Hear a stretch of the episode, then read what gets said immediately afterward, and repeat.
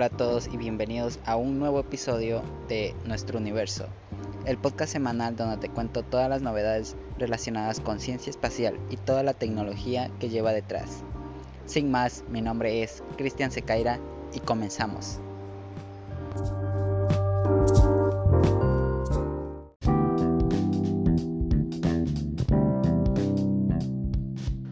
Ya estamos aquí, sí, en otra semana grandiosa con todo lo nuevo de la información relacionada con la ciencia espacial. Ya sabes, el podcast en el que te hablo sobre todo este mundillo del cosmos. Con esto creo que es hora de que te cuente una de las primeras noticias de esta semana que tiene que ver con SpaceX, pero no te voy a contar nada sobre sus cohetes, sino que vamos a hablar del barco de SpaceX que también es importante porque este barco actúa como plataforma de aterrizaje para sus cohetes Falcon 9 y es que funciona de manera autónoma. El artículo dice así, tras 76 intentos de recuperación de los cohetes propulsores y 66 aterrizajes exitosos, se ha conseguido crear el barco autónomo ASO por sus siglas ASOG que supone un antes y un después a la hora de salir al mar y servir de punto de aterrizaje de los sistemas de lanzamientos de SpaceX. Como escuchas, se ha tenido que realizar bastantes pruebas, o sea, hasta ahorita ha habido 66 aterrizajes totalmente exitosos en esta plataforma totalmente esta plataforma, capaz de impulsar hacia y desde las zonas de recuperación y asegurar refuerzo a los Falcon capaces de aterrizar también sin intervención humana. Estos barcos funcionan de manera autónoma, por lo tanto los cohetes pueden aterrizar justamente donde se encuentre ubicado el barco autónomo. El ASOC los sistemas de alimentación, equipo de control y sistemas de comunicación y sistemas informáticos para la navegación autónoma están dentro de un búnker de acero compacto. Esta es una gran indiferencia respecto a las primeras barcazas recuperadoras empleadas originalmente. Este tipo de blindaje permite poner a salvo los elementos esenciales del barco en caso de un aterrizaje fallido y la consiguiente explosión de que ésta conlleva.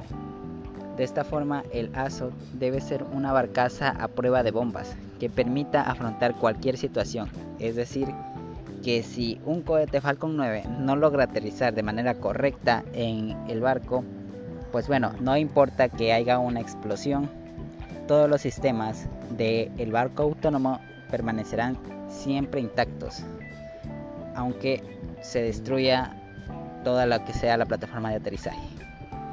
El barco dron ASOC es capaz de viajar varios cientos de millas en el mar de forma totalmente autónoma, recuperar y asegurar un impulsor Falcon con su robot Ortagrave y luego regresar a Puerto Cañaveral, que es la ubicación donde casi la mayoría de lanzamientos de SpaceX se realiza. Y luego de esto descargar el cohete sin una sola persona a bordo.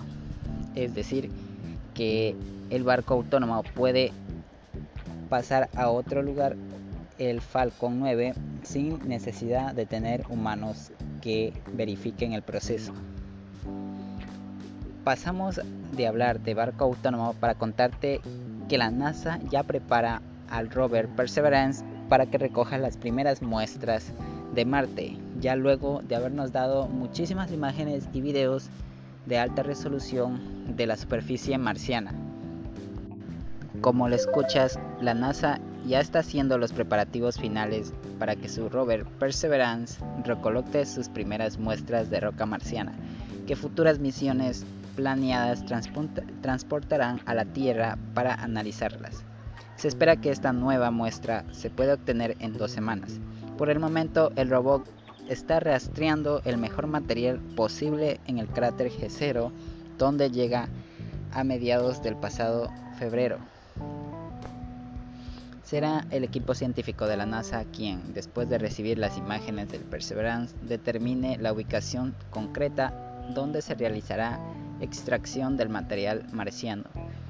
pasamos de esta noticia rápida para hablar sobre Blue Origin y es que Jeff Bezos, tras dejar Amazon, está implicado de pleno en Blue Origin. El fundador de la compañía espacial formó parte del primer vuelo tripulado al espacio de Blue Origin y solo unos días después ha, devuelto, ha vuelto a la carga.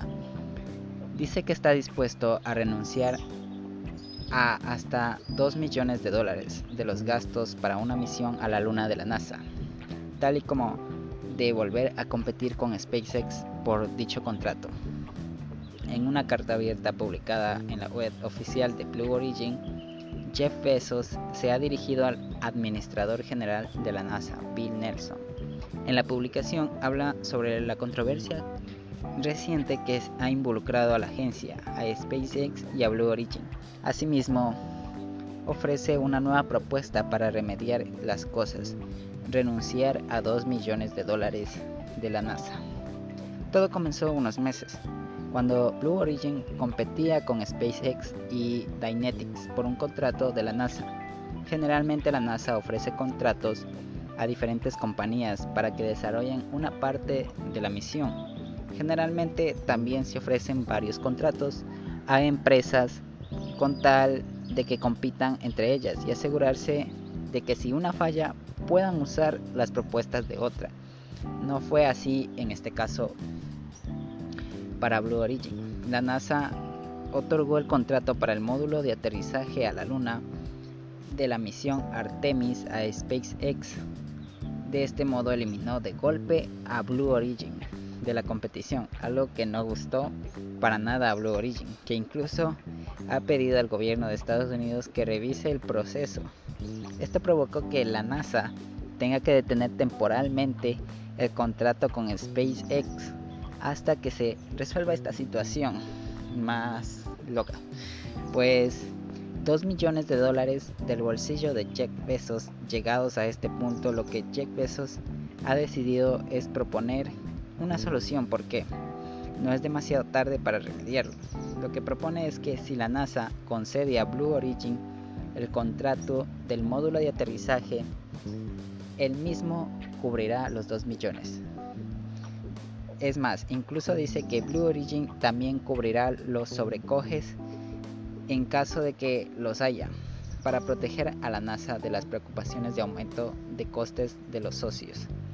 Es decir, que Jeff Bezos otorgará 2 millones de dólares a la NASA si les permiten realizar el módulo de aterrizaje en la Luna. ¿Por qué, según Jeff Bezos, se siente honrado de estar en una posición financiera para poder hacerlo?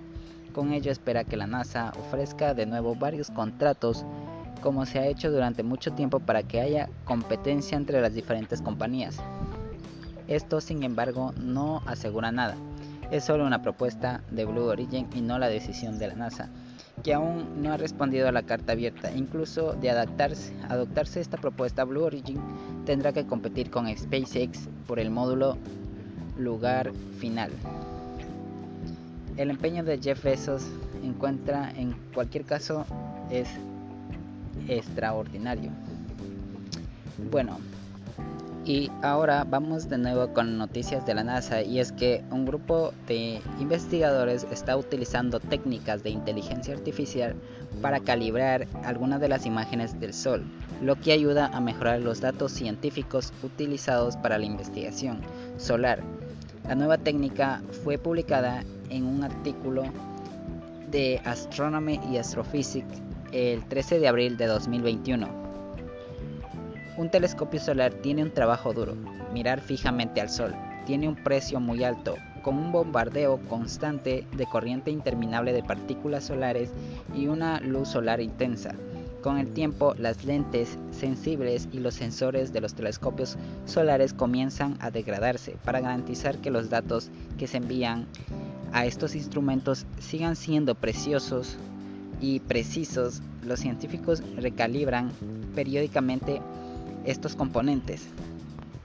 Lanzado en el 2010, el Observatorio de Dinámica Solar de la NASA o SDO ha proporcionado imágenes del Sol en alta definición durante más de una década.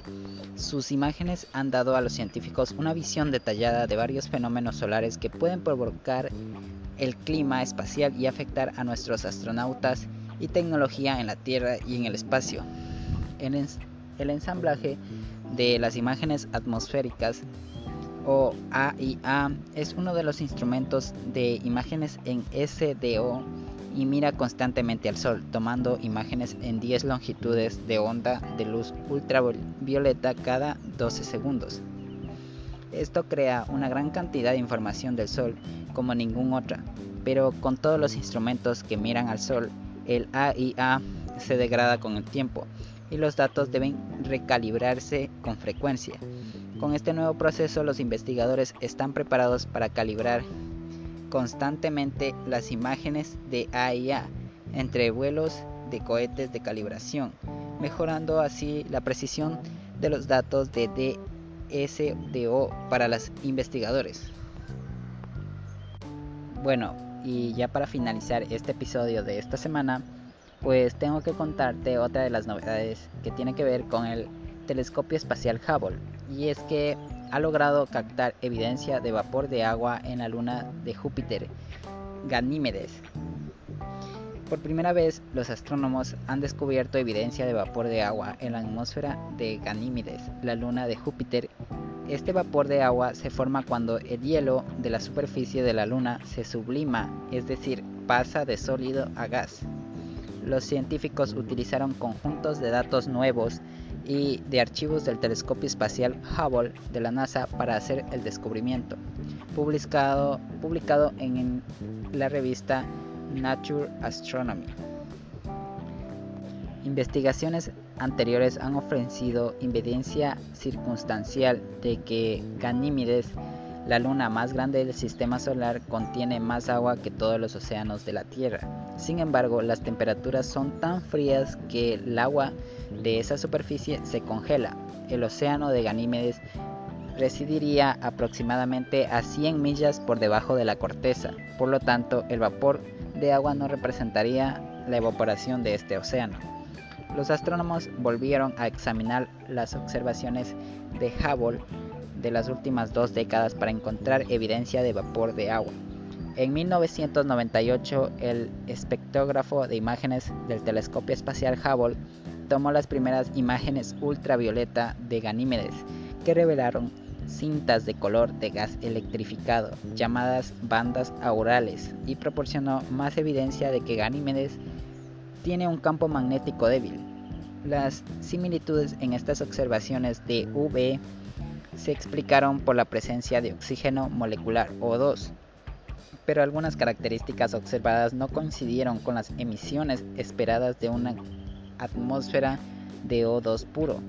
Al mismo tiempo, los científicos concluyeron que esta discrepancia por probablemente estaría relacionada con concentraciones más altas de oxígeno atómico como parte de un gran programa de observación para mayor para apoyar la misión Juno de la NASA en 2010 Lawrence Rock del KTH Royal Institute of Technologies en Estocolmo, Suecia, dirigió el equipo que se propuso a medir la cantidad de oxígeno atómico en el, con el Hubble. El análisis del equipo combinó los datos de dos instrumentos, el espectrógrafo de orígenes cósmicos del Hubble en 2018 e imágenes de archivo del espectrógrafo de imágenes del telescopio espacial STIS de 1998 a 2010. Para su sorpresa y contrariamente a las interpretaciones originales de los datos de 1998, descubrieron que apenas había oxígeno atómico en la atmósfera de Ganímedes. Esto significa que debe haber otra explicación para las aparentes diferencias de imágenes de auroras en UV Luego, Roth y su equipo observaron más de cerca la distribución relativa de la aurora en las imágenes de UV. La temperatura de la superficie de Ganímedes varía mucho a lo largo del día y alrededor del mediodía cerca del ecuador puede calentarse lo suficiente como para que la superficie del hielo se libere algunas pequeñas cantidades de moléculas de agua. De hecho, las diferencias percibidas en las imágenes UV están directamente correlacionadas con el lugar donde se esperaría agua en la atmósfera de la Luna. Hasta ahora solo se había observado oxígeno molecular, explicó Roth. Esto se produce cuando las partículas cargadas erosionan la superficie del hielo. El vapor de agua que medimos ahora se origina por la sublimación del hielo causada por el escape térmico de vapor de agua en las regiones cálidas y heladas. Este hallazgo agrega anticipación a la próxima misión de la EASA, Agencia Espacial Europea. JUICY, que significa Júpiter IC y Moons Explorers, JUICY es la primera misión a gran escala del programa Cosmic Visions 2015-2025 de la EASA, planeado para su lanzamiento en el 2022 y su llegada a Júpiter en 2029. Pasará al menos tres años haciendo observaciones detalladas de Júpiter y tres de sus lunas más grandes, con el telescopio énfasis en Ganímedes como cuerpo planetario y hábitat potencial Ganímedes fue identificado por un científico por una investigación detallada porque proporciona un laboratorio natural para el análisis de la naturaleza, la evolución y la habitabilidad potencial de los mundos helados en general. El papel que desempeña dentro del sistema satelital galileanos y sus interacciones magnéticas y de plasmas únicas con Júpiter y su planeta. Nuestros resultados pueden proporcionar a los equipos de instrumentos de GISI información valiosa que puede ser utilizado para refinar sus planes de observación para optimizar el uso de la nave espacial, agregó Rod. En este momento la misión Juno de la NASA está observando de cerca a Ganímedes y recientemente lanzó nuevas imágenes de la luna helada. Juno ha estado estudiando Júpiter y su entorno también conocido como Sistema Joviano desde 2016. Bien, creo que con este dato terminamos el episodio de esta semana y nos escuchamos la próxima semana con un nuevo episodio y nuevas novedades. Ya sabes, este espacio en el que te cuento todas las novedades sobre este mundillo de la ciencia espacial. Es extraordinario ver cómo la ciencia ha logrado avanzar tremendos pasos sobre todo el cosmos, sobre toda esta información que tiene que ver cómo la tecnología y todo lo demás ha logrado avanzar bastante, cómo el ser humano lo ha hecho. Y bueno, con esto finalizamos el episodio de hoy y nos escuchamos la próxima semana como te dije. Y así que nos vemos. Adiós.